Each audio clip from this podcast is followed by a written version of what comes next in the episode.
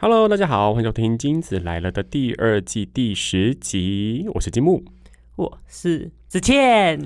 这一集呢，就是我们所谓的倒数第三集，我们接下来只要再录一次，我们的第二季就结束了。太好了，没想到你会说太好了。之前一直很想录的，不是你吗？是很想录，可是这种事情就是你又想做又觉得好累。我懂，就是跟运动一样，运动完了之后都觉得啊，幸好今天有来，但要出门之前都很想死，这种心情是一样的。但总之，今天第十集呢，我们要来录的一个主题，其实也是非常有趣的。它延伸了我们之前第八集的经典主题，就是骂骂骂。嗯，我们后来就发现骂骂骂很有市场，所以接下来呢，我们可能不排除变成金子抱怨。大 会每两集就来骂一次，可是我们骂呢是有些社会教育意义的。今天待会再来跟大家分享一下，就它的教育意义在哪里。不过在我们进入到正式的主题之前呢，我们的复述集都有一个经典的一个单单元嘛，就是你看了什么电影？那子倩非常的焦虑，她为了这个单元呢，还特别昨天晚上去看了电影。我为了要有东西可以聊，特别在人这么多的时候去看电影。是，那你看的什么呢？我看了《元素方程式》哦，就是水跟火那个嘛？你说很老套的那一个，对，那你觉得好看吗？我觉得很好看。你有哭吗？差一点，差一点，但没有哭，就代表他的催泪程度比以前皮克斯的小很多，是吗？因为没有生离死别哦，了解。可是我很推荐大家去看。那你有没有办法在比较不暴雷的状态之下，分享一下你觉得好看的地方在哪里？我觉得好看的地方是，除了火跟水不相容以外，他也把这两个家庭有些特征划分出来。嗯，那这样子要怎么共存？嗯，然后或者是其实可以创造更好的对。嗯，然后我觉得蛮厉害的是，他的预告把很多概念都没有表达出来。哦，所以他预告没有直接爆雷，不像变形金刚。基本上预告就已经把电影演完了，没错，精彩的都在预告，他并没有，所以他正片比预告精彩很多，精彩很多，而且我觉得很好看。嗯，OK，好，那元素方程式就推荐给大家老师子谦这一集唯一的推荐。那我这个礼拜呢，也有一个想要推荐给大家的，算是动漫，它不是本季新番哦，它其实已经蛮久了，它叫做《异世界药局》。嗯，我是不小心看到网络上面有人在做那种五分钟的解说，稍微点进去看一下，讲说，哎，好像蛮有趣的。我就回去找原片来看。重点是在台湾的朋友啊，你可以在 YouTube 上面找到木棉花，嗯，它有免费的全集可以看。啊，真的？嗯嗯嗯，就你在线上可以找得到。异世界药局是什么呢？啊，就是异世界的剧情嘛，穿越异世界。嗯，这个主人公他以前是一个非常非常知名的药学教授，然后他在钻研各种不同的药哦，然后对于各种药性的掌握啊，然后都非常的清楚。那为什么他要当药师呢？老套的故事来了，就他妹妹在他小时候得了绝症，死掉了，他想要成为那个可以找到绝症解药的人。我都不想听了，直接都翻白眼了。对，但是他在本来的生活当中，为什么会穿越到异世界去呢？因为他过劳死，还蛮符合真实的世界的，对，还蛮符合日本的一个民情哦。就是他过劳死，然后醒来之后发现他附身在一个异世界，背景大概有点像中古世纪的一个小孩身上，十岁。然后这个小朋友呢，他爸爸也是药师，就是当时的药师。他本来就有在跟他爸爸学习怎么做药，可是你知道他有现代的这些尝试的时候，突然间那个药学尝试突飞猛进嘛。更特别的是，那个世界是有魔法的。那他可以用魔法做出什么呢？他可以用魔法直接去想象他的化学式，然后把那个药做出来。这么好？嗯，比如他想象说，啊，甘油的化学式长怎样，然后就可以做出甘油。哇，那制毒品很容易。对啊，那时候第一次看到的时候也觉得，哇，制毒超容易的，因为有一些毒，它的化学式很简单嘛。嗯，对。对啊，就那个架构很简单。最好笑的是啊，他要做出什么东西来，他要去咏唱它。本来以前那个哈利波特要施法的话，就 Wingardium Leviosa 嘛，对不对？他要念那个咒语，在这部片里面那个咒语就是呢，甘油，那就做出来。绞沙西，然后就做出来。你要念出那个物品的那个名字。我最喜欢的就是有一段呢，它里面要合成一个药物，它要治疗水痘。就是他在异世界的呃那个新的环境里面，他也有一个妹妹，就本来那个十岁少年的妹妹嘛，得了水痘，他就治疗水痘。他说好，那我要想一些适合他的药。好，那个这个药呢，就叫做艾塞可威。好，那这个药的化学式是二 amino 九二 hydro，我不会念 methyl 一九 dihydro 六 h purine 六嗯。他就直接把它这样念出来，把它整个完整的化学式念出来，在那个动漫里面。哦，我想说，你刚刚那样的念法，在钢筋炼金术师会练出一个怪东西。对，台湾的念法是英文加，就是你数字会用英文念嘛，对不对？嗯对，但是我会特别这样讲的原因，是因为在动漫里面那个角色配音，他是用日文念一七你，然后加英文的这样子一个念法。啊，对啊，然后所以我就觉得非常非常好笑。我自己会觉得这部好看，还有包含，当然异世界都会有那种很瞎的剧情是没错啦。可是我觉得他考量到的，比如说他在剧情里面，他也有开一间药局，可是一开始的时候都没有人来，因为大家都很担心说、啊、药很贵啊，或者说啊贵族开的药局一定我们平民买不起吧。嗯，就后来他的生意就是步步高升然后就是他的业绩节节攀升的原因是什么呢？他开始卖起化妆品，药局是不赚钱的，药妆店是赚钱的，保养品也是用想象的哈，它里面有什么样的物质，然后就念出来，然后可以把它混合出来，所以我觉得很好笑啦，就有一些有趣的地方可以理。解。皮肤科诊所就是医美赚钱。对啊、医美最赚钱啊、那现在没有人要当内科了，大家所有人都去当医美。嗯，就是走进那个整形外科。除了这个异世界药局之外呢，我自己最近也有在看韩国的网漫，每天都在刷嘛。我之前好像有跟大家分享过，有一部我很喜欢的，叫做《剑尊归来》。它的第二季也上了，我知道子谦听不懂，但是有看的懂了就懂。那总之，他第二季回来了。如果你手机有安装 Webtoon 的这个 App 的话呢，也欢迎大家可以去关注一下《嗯剑尊归来》，非常推荐。前面的影剧推荐段落结束之后呢，我们就来进入到第十集的一个主题。第十集就像前面讲的，又是骂骂骂大会。但这个骂骂骂是什么呢？就是你听到什么话，你会觉得很不爽，嗯，会引发你地雷的那句话到底是什么呢？因为我们从聆听者出发嘛，你可能会不喜欢别人的某些行为，但是有一些话呢，也会在瞬间点燃你的怒火。嗯那对于金子来说，这些话到底是什么呢？今天来分享一下我们在对话上面的地雷区好了，会不会整个讲完会觉得我们两个真的很难相处？但是第一个地雷区还是要由子倩来分享喽。想到就不开心。你的第一个巨型地雷是什么？我的第一个地雷就是当朋友回你说：“哦，我做不到啊，你做得到，那是因为你很聪明啊。”我就爆炸啊！嗯嗯嗯啊。现在就爆炸。我为什么会这么说？因为子倩其实就我所知，她是一个蛮愿意鼓励朋友的人。嗯意思就是说，哎、你觉得朋友做得到的话，那你就很想要鼓励他嘛，嗯就支持他，对不对？对，我觉得就是摩羯座管太多。管家婆的部分，对，所以我只要看到我的身边的朋友，他可能有一点挫败，或者是他有什么需要改进的。我都会不吝啬的去跟他讲说，哦，你还可以怎么样啊？啊，我以前的话我是怎么样怎么样。但如果对方就说那是因为你聪明啊，我就不行啊，我就会那个理智线断掉。为什么呢？因为我会觉得我这一路走过来这么的辛苦，你用你很聪明，所以你办得到来去抹灭我这么努力了这么多年才走到这样子。因为前面有听我们集数的朋友应该都知道，子倩过去呢还没开窍的时候，确实是走的比较辛苦的。对他讲说你很聪明，我整个都很生气。你知道小学的时候智力测验我才八十九，哎，八十九是一个什么样的数字？我没概念呢。就是大家平均是一百，哦，是哦，对。然后轻微智力有一点问题是八十以下，嗯，嗯我八十九，哎，已经差点要不及格了，这样子。对啊，嗯那对我来讲，我小学的时候我数个苹果都困难，然后 n 跟 n 二声三声都搞不清楚，现在还是搞不清楚，不是吗？现在也是搞不清楚。偶尔口条还是有不顺畅的时候。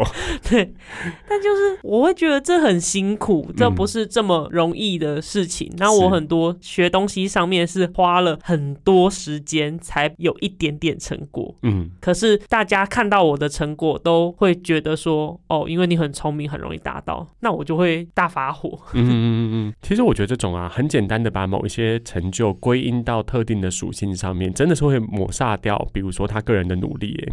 像是我也认识有一些朋友，他可能是在做演员啊，或者是干嘛，他在做表演工作，然后其实他可能诶稍微有点成绩，然后稍微有点往前，然后其他人就会说啊，那是因为你很漂亮，然后他也会觉得很不爽啊。嗯他说不是啊，是因为我很努力啊。当然，你不能否认说漂亮可能有一点点给他一点上风嘛。嗯，可是你光是漂亮然后不努力的话，还真的可以走红吗？搞不好可以耶。啊，我最近升了资深工程师。如果有人跟我讲说你能升资深工程师是因为你的美貌，我就是认了，我就接受，谢谢谢谢。但是说你聪明不行，是不是？不行。好，我其实印象非常深刻，子倩小时候就是一个题目算错，她就会很努力的重新验算的人。嗯，就等于是说，他很愿意在其他人都会觉得挫折的情境之下，还在继续努力着。像你不是有一个题目，不是算错了好几次？我不得不说，我在补习班曾经缔造了一个传说，就是错最多次的传说吗？对，补习班老师还把这个广为流传，告诉小朋友说永不放弃。因为你是讲工，反正就是一个非常简单的数学题目，我到现在都还记得那个题目类型是什么，就只是一个正方形缺角的正方形，然后去算它的周长跟面积，我算了十一次。好努力哦，你跟那武昌起义一样哎。可是你知道，就是回过头来你看的时候，就觉得这题目超级无敌简单的。可是就是我一直错，一直错，一直错，一直错，然后这样不停的来来回回，那个纸都被那个橡皮擦磨到都变很薄。对对对，很像捞金鱼的那种，都透得过去。对啊，对啊。所以我想要表达就是说，学习这个东西，不管是做什么事情，我其实都没有到特别顺利。嗯。所以你说我聪明，我就会觉得很不爽。那子倩这边呢，其实是你不要用这句话来抹杀我的努力。嗯，但我接下来要分享的那个会让我火大的剧情是，你不要觉得我很笨哦 的一句话，就是如果你跟对方讲一句话，或对方在跟你分享某件事情的时候，结果他一直讲，你听懂我的意思吗？你知道我在讲什么吗？哎，这很容易火大，会容易火大。哎，我必须要先消毒一下。我觉得日常生活当中，我们在交流一个新的概念，工作上面要讲一件新的事情，那你可以就是啊讲这样的话一两次，我觉得 OK。或者你可以换句话说嘛，你可以说，哎，那我讲完了，你有没有什么问题？嗯或者有有没有什么我没有讲清楚的地方？嗯那这个是可以拿出来讨论的。可是以前大学啊，在做报告的时候，我真的有遇过一个同学，就是别系的，他要讲说，那你听懂我意思吗？这是他口头禅。到后面我都会故意讲说，哦，没有，我听不懂，哎，要不要再讲一次？他就这样子一个事情哦，我就想没有没有，他很急很急，就听得懂我的意思吗？这个对话持续了十五分钟哦，嗯，那我想说他没有发现我在整他吗？这样反过来说，他也是很有耐心的人，就他一直一直讲，就一直重复的找不同的方式来解释，他可能真的觉得我听不懂吧？可是我觉得这句话真的是会让人蛮火大的，就他有很多种别的说的方法。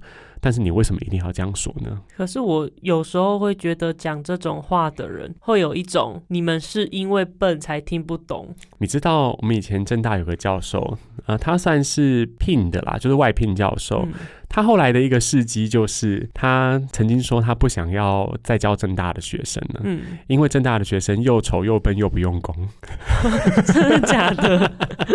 他曾经对外发言讲过这个啊。这位导演呢，后来是有许多风波啦，我们这么说好了。嗯然后那一年他来正大上课的时候，因为他是一个很有名的导演，所以我当年其实是很努力的想要选课啊，或者第一堂课没有选到，那我到现场去看能不能够排后补这样加签。然后他第一堂课的时候，他的口头禅就是。那你能听得懂我意思吗？那你知道我在讲什么吗？你们听得懂我的意思吗？中间下课时间我就走掉，我就觉得算了，因为我大概觉得你会用这样子的沟通策略的人，基本上我不觉得你会是一个好老师啦。嗯，对啊，你在职场上有遇过像这样讲话的人吗？哦，我常常听到有同事会对另外一个同事讲这种话。那那个被讲的同事没有火大吗？因为被讲的那一个同事他是外籍的，所以他真的听不懂。所以我有时候会觉得好像是。真的懂还是真不懂？然后他就回答说 “I don't know”，然后就两个人一直沟通了老半天。我就心里想说：“你们真的有懂 彼此在讲什么？”好啦，那我觉得这个情境，你那个同事会这样问，也算是情有可原了。听得懂我的意思吗？是一个很合理的问题。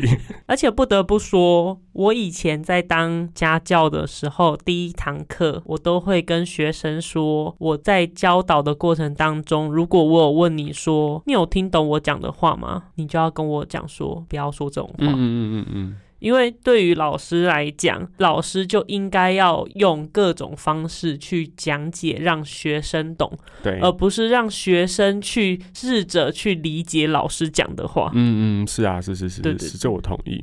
可是有的时候很难呢，就你遇到那一种反复的不断在同一个地方犯错的人，嗯就还是会有不小心压起来。所以我觉得这是要很有自我觉察的事情。嗯嗯，嗯，像我以前曾经有过一个家教学生，嗯然后他是呃某一个台湾很好的大学的博士生，然后他那个时候是因为毕业要考毕业门槛来学多译嘛，嗯那那个时候就针对多译这个考试来做准备。其实他我不知道为什么他给我一种一直很紧张的感觉，嗯然后他在上班嘛，所以几乎没有什么时间可以复习。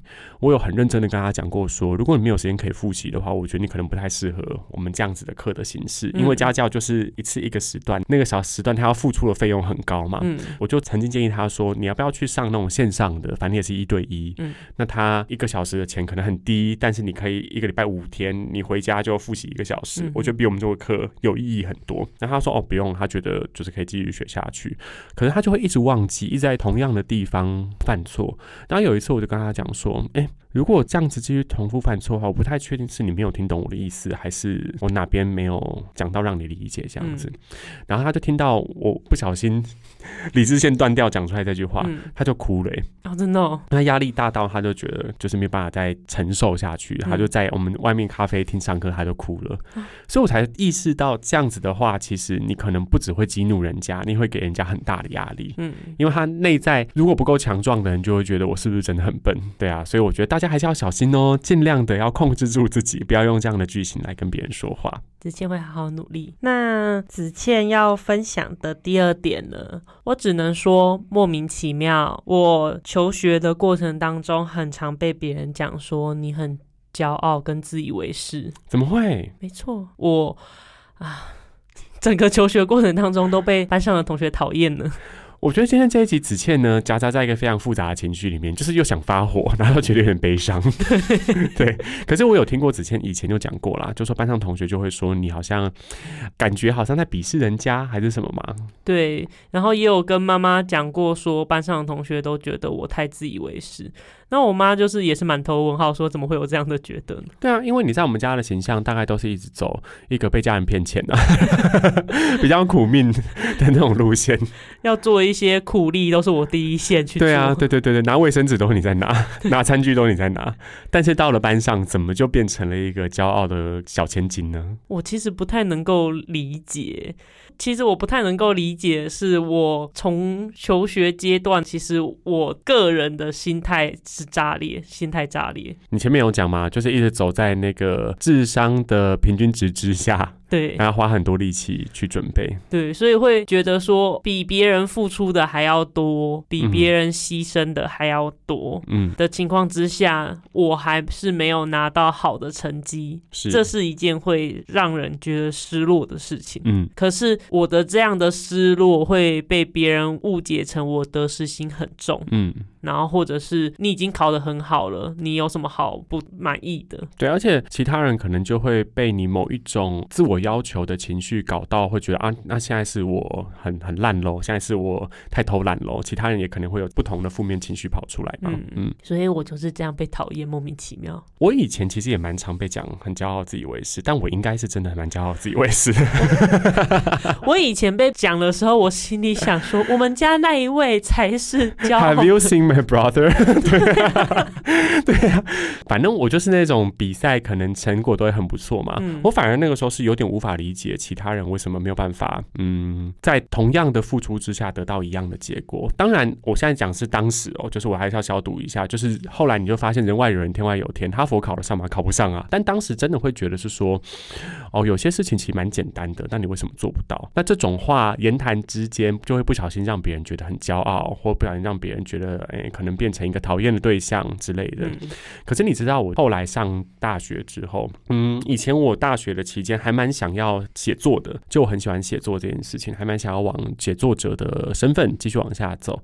但后来其实就工作关系嘛，然后还自我设限很多，就觉得说，嗯，我可以写吗？我写出来文字有意义吗？就像洪佩瑜今年在那个最佳新人年的得奖感言中，他有说，他曾经中间十年都没有唱歌，是因为他在思考这个音乐圈还需要一个像他这样只会唱歌的人吗？嗯，那种就是有这种身份上的怀疑。然后我就周边有一些朋友，他们持续都有在写作嘛，其中有一位就是一直都有在投稿啊，干嘛很努力在这个文学的世界里面发展。我后来有一天遇到他的时候，我很诚实的跟他说，其实我很羡慕你耶，然后我甚至也可以说有点嫉妒你，就是你可以继续这样在这个领域里面走。然后他就回我一句话，他说。如果我做了一件自己很擅长也很喜欢的事情的话，这个行为本身就会伤害到别人，不管以任何形式。他说，某个逻辑上来说，有点像是很努力发光的太阳。他一定会让某些人的阴影跑出来嘛，所以对他来说，他觉得他反而是很开心，有人这样跟他说，因为他就知道他很努力的做这件事情是有他的意义的，就他真的很投入。对啊，所以我反而是听完他那样讲了之后，我就觉得哇，人生苦短也是不用想太多了。就骄傲不是一个负面的词嘛，不应该是一个负面的词，对不对？对。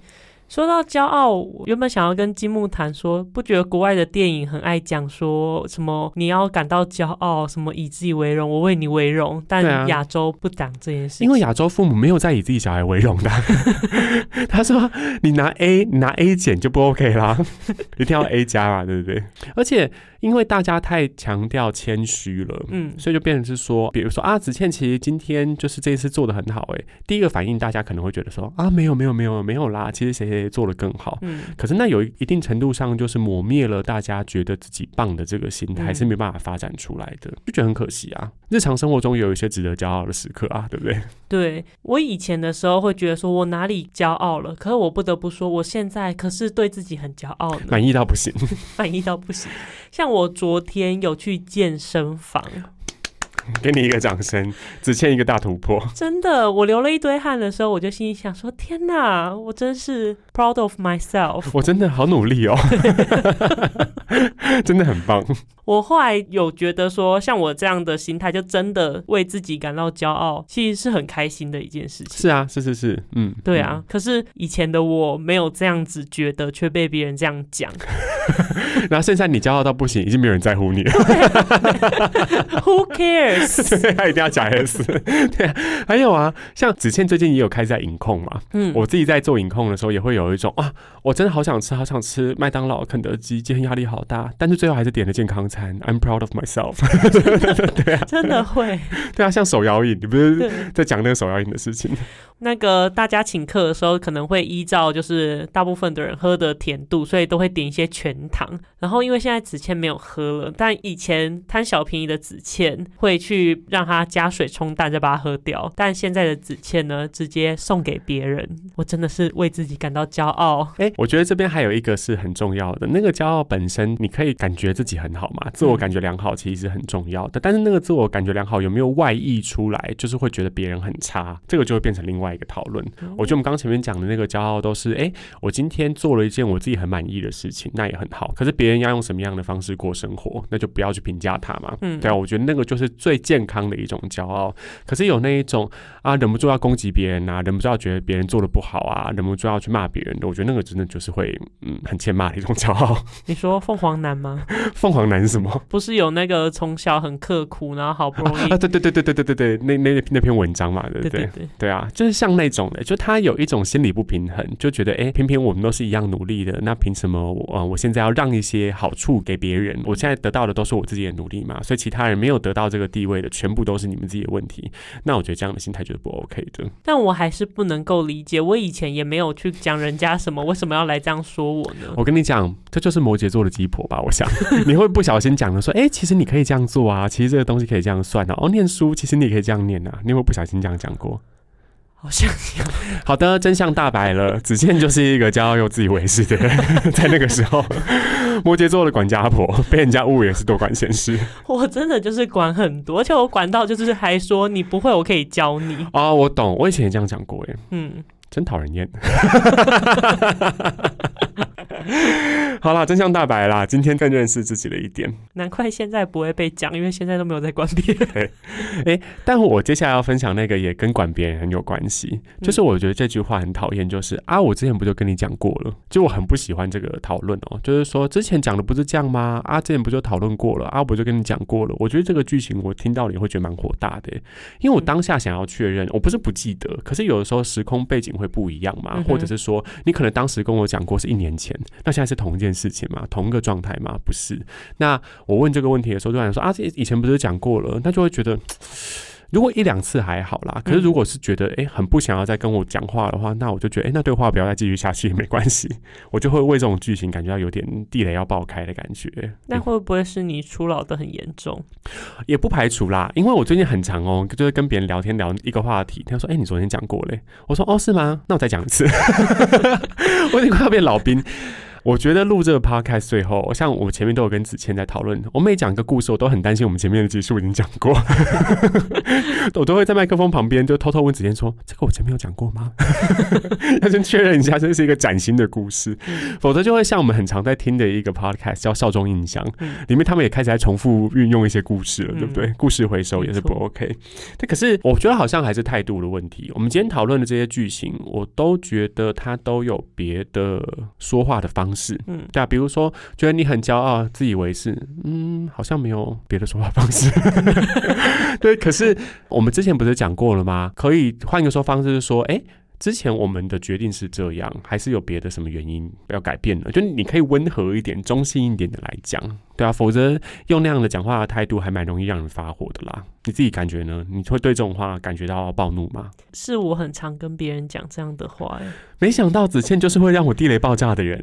不是因为我都会觉得说，哎，不是讲过了吗？为什么你又在提？我就会觉得，这不是讲过了吗？你为什么没有记？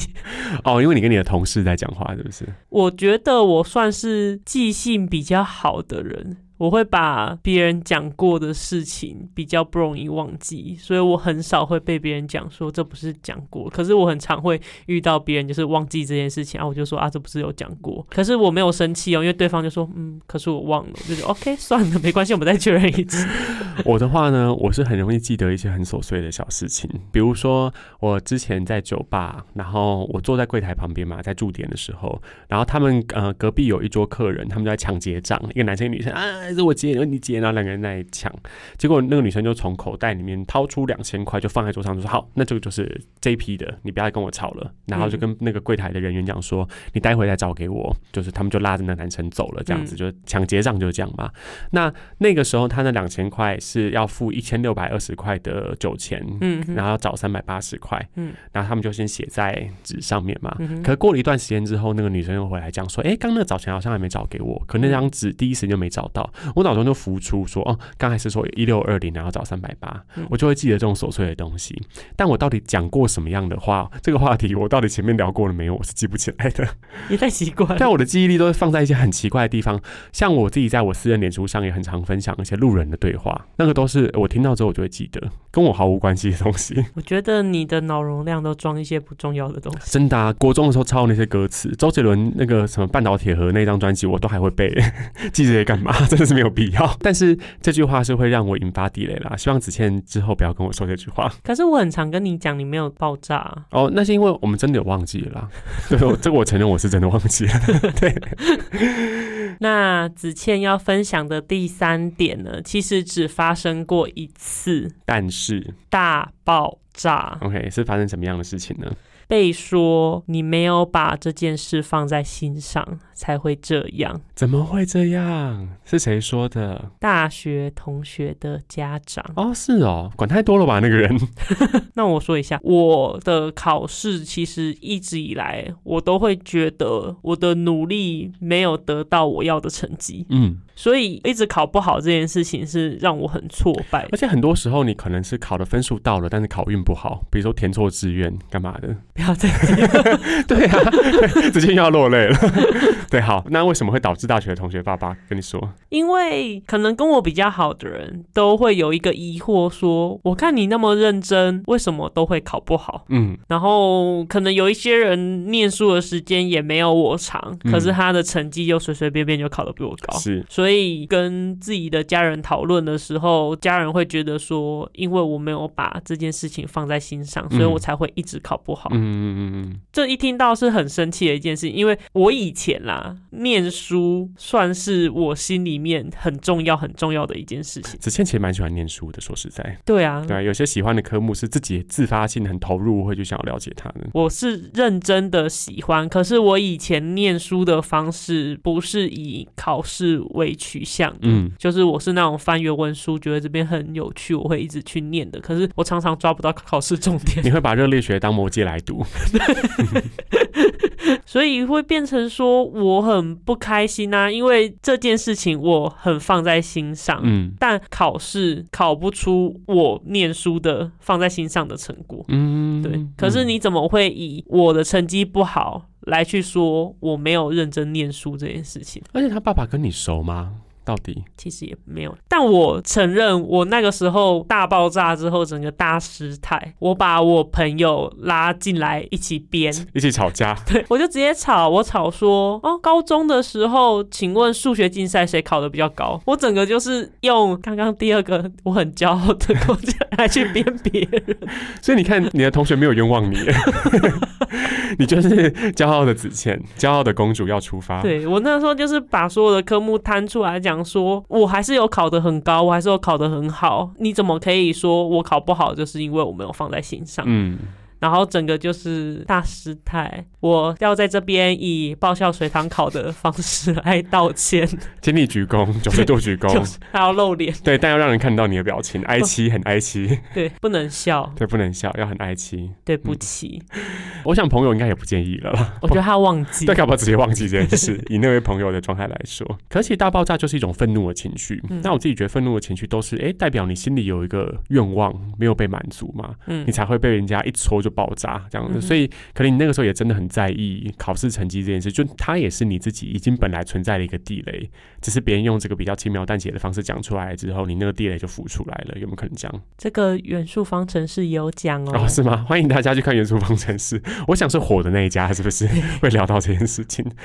那既然讲到火的这一家，某些家庭议题，我接下来要先消毒一下，这些都是朋友说的话哦，我从朋友那里听来的。梦到的，梦到的，如有雷同，纯属巧合。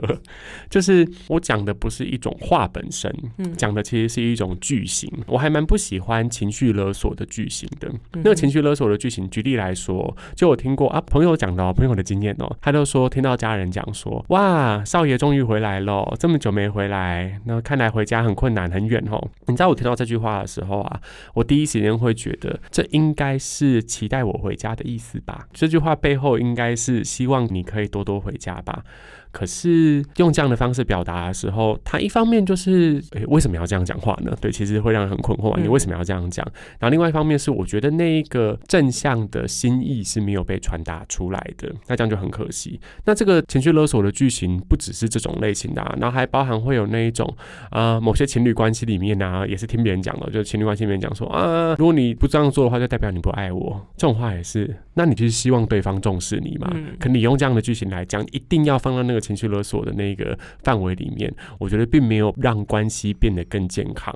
对啊，所以这个嗯就是我真心的觉得大家要练习，整个世代都要，因为我知道台湾以前大家很流行情绪勒索别人，那其实就是一个世代传承。可是怎么样把它转换成一个把内心真正想要的东西很率直的讲出来，其实是需要练习的啦。你嗯对于刚才讲到的这些梦到的话，你有什么样的经验吗？我刚刚也梦到了不少。好，比如说。你觉得你这样好看吗？我不觉得。是我们很常用的句型呢。我们明天真的去得了吗？不知道，是这种句型。还有吗？还有吗？还有一些哇，然后西米给他懂，哇，太熟悉了，太熟悉了，不行，这个梦太近了，太像真实了。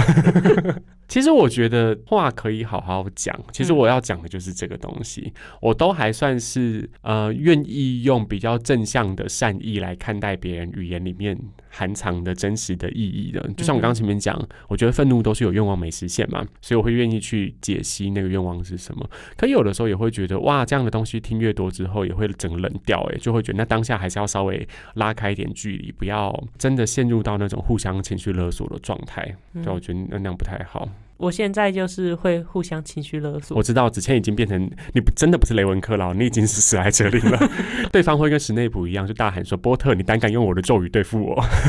”对，那你为什么会选择用这个策略啊？因为我想要让对方知道那是什么感觉。哦，是啦，是有的时候好像也是。那你觉得有效吗？对方好像有吓到，然后我内心会觉得，哦，终于占上风。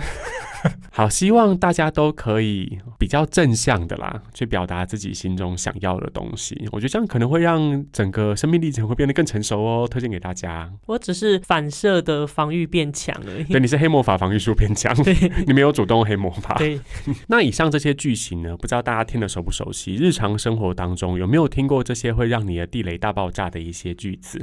那子倩今天录完这一集之后，心情如何呢？其实也有一个很大的地雷啦，嗯，就是说 M 穿不下啦，你应该要穿 X 泰国的那个。你很常被讲这句话。我们去买衣服的时候，因为子倩她现在我们前面有分享过嘛，就应急，就 就是应急一个糯米肠的方式来穿 M 的衣服。那反正她也是甘之如饴，总之还是穿进去，衣服都没有爆掉。可我们去泰国买衣服的时候，那个姐姐就很坚持说 No M No M XL XL XL 塞带，对啊，她很坚持耶，不给你 M 哎，对对啊，而且说 M M M，你最后才拿到你要的 M，这个你也会发火是不是？对，我也会发火。可是这个地雷完全是我自己胖造成的，但子谦现在很努力在控制了。没错。要为自己骄傲，要为自己没有喝含糖饮料跟去健身房而骄傲。好，那今天这个剧情呢，就请大家也尽量避免不要对别人说出口哦。如果你有的时候真的无话可说的话，其实嘴巴闭闭也是一个很好的选择哦。接下来再剩下两集，我们的第二季就要结束了。那我来访问一下子倩，请问这一季你要修多久？季间跟季间，我努力努力修吗？我努力休三个月。